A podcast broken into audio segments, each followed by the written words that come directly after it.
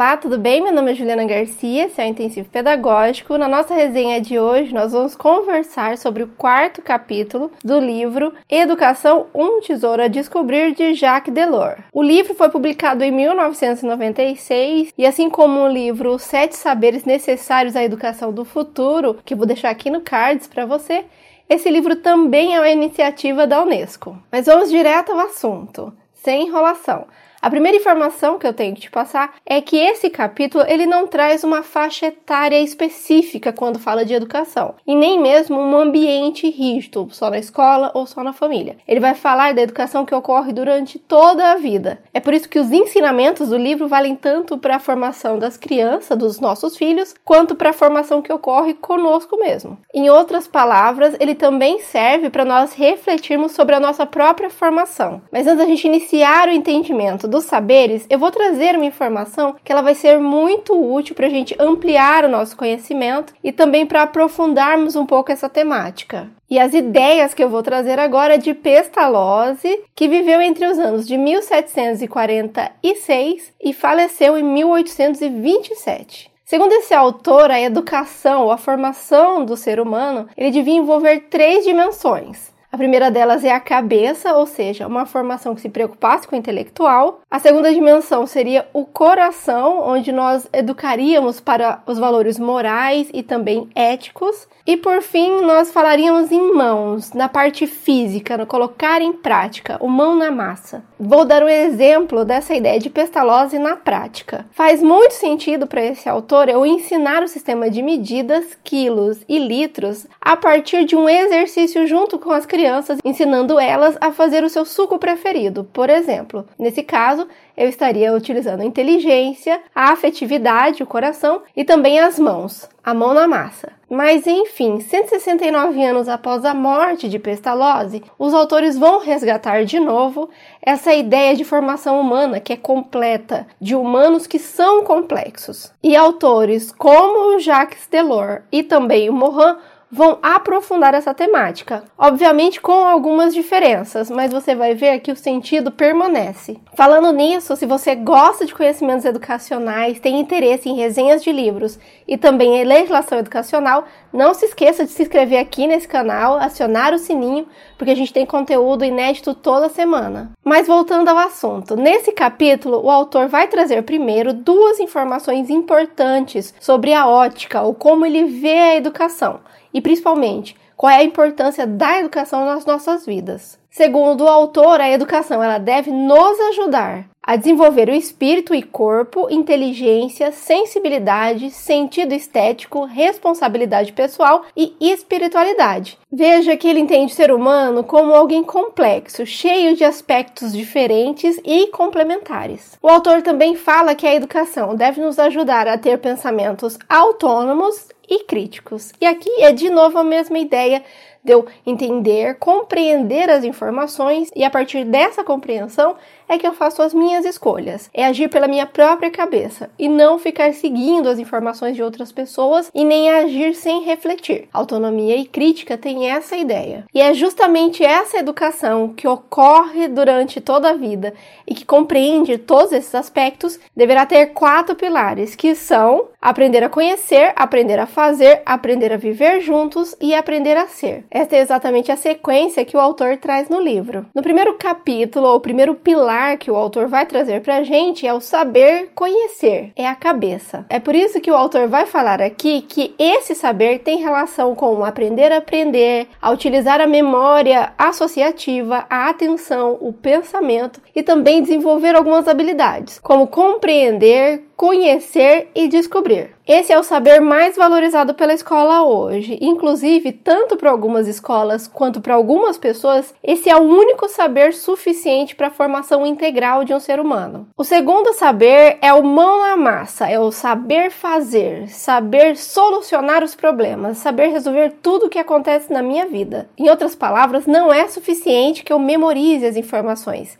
que eu compreenda as informações se eu não conseguir colocar em prática. É justamente por essa ideia que o autor fala que o saber conhecer e o saber fazer são indissociáveis. Eu tenho que realizar em conjunto. Lembrando que saber fazer, ele não é uma simples realização de um passo que foi ensinado por alguém. Ele tem essa ideia de eu utilizar a compreensão e tudo o que eu estudei e resolver alguma situação, resolver algum problema da minha vida. Veja que essa ideia é muito mais complexa, mais sofisticada. Algumas escolas hoje já entenderam que esse saber é importante, e especialmente a educação corporativa já percebeu o quanto a falta desse saber ela dificulta a vida dos adultos. Isso porque não é incomum nós encontrarmos pessoas com alto grau de diplomação, mas que não conseguem resolver ou agir diante de imprevistos ou em termos pedagógicos, adultos que não foram educados para atuar diante das incertezas. Agora vamos aos dois últimos saberes, que são justamente aquele que a maioria das escolas e também grande parte das famílias não dão tanto valor, que são os saberes ligados ao coração. Mas vamos então ao saber conviver ou saber estar juntos. Segundo o autor, que escreveu esse texto em 1996, as empresas do futuro, as empresas de hoje,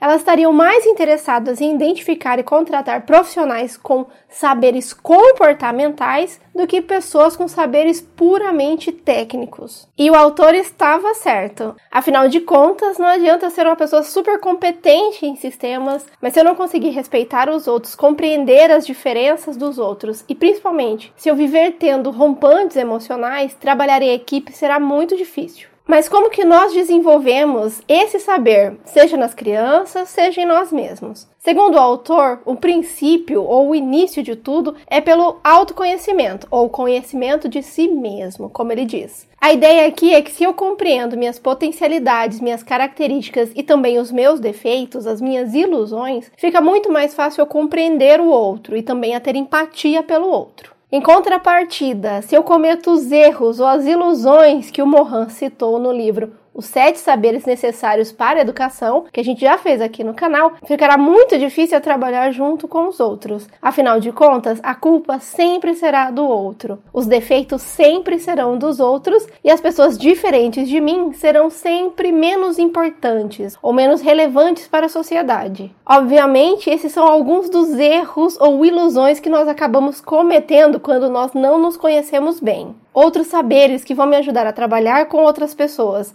e a trabalhar em projetos comuns são saber se comunicar de forma não violenta, saber métodos de resolução de conflitos e também educação para a paz. Só uma anotação. A cultura de paz ela foi recentemente incluída na LDB, em 2018. Outra anotação. Hoje em dia é mais fácil nós termos informações e nos aprofundarmos nessas temáticas. O YouTube ele traz muitas informações e logo mais a gente também vai começar a trazer aqui para o canal esse tipo de conteúdo para a gente possa aprofundar e melhorar a nossa própria formação. Mas claro que o autor não dá só dicas, ele também faz alertas. Segundo ele, não é suficiente reunir pessoas diferentes, de religiões diferentes, partidos diferentes, regiões diferentes, sem que haja esse tipo de compreensão, sem que haja esse tipo tipo de trabalho. Inclusive, só reunir as pessoas, ele pode gerar um problema muito maior, ele pode ampliar os conflitos. O autor também sugere para as pessoas que têm a preocupação que os filhos ou as crianças tenham esse desenvolvimento coração, que elas possam participar desde muito cedo em projetos cooperativos, projetos humanitários e também serviços de voluntariado. É por essas últimas ideias que muitos autores vão falar que esse saber, o saber conviver, ele tem uma ligação muito grande com o desenvolvimento de valores éticos, valores humanos e também morais. E aprender a ser, o que, que seria então, segundo o autor? Para Delors, seria o desenvolvimento da minha personalidade e também da minha responsabilidade pessoal, eu assumindo tudo o que acontece na minha vida, o positivo e o negativo, sem jogar a culpa para ninguém. E para que isso seja possível, além de eu conhecer a mim mesma, é necessário que eu desenvolva várias outras dimensões, que segundo o autor são memória, raciocínio, sentimento estético, capacidades físicas, aptidão para comunicar-se. Eu sei que pode parecer simples e normalmente todo mundo acredita que já desenvolveu a personalidade e também que somos todos responsáveis por nossos atos. Mas não se engane, se eu não tenho autonomia intelectual, ou seja, se eu ainda sigo somente o que os outros falam para que eu faça, se eu não sou crítico, ou em outras palavras, se eu reflito e verifico, analiso todas as informações antes de tomar a decisão, e por fim, se eu estou vivendo por meio de erros e ilusões que foram citadas por Mohan, é muito provável que eu não tenha desenvolvido esse saber ainda, independente da idade que eu tenho. Enfim, resumindo a obra,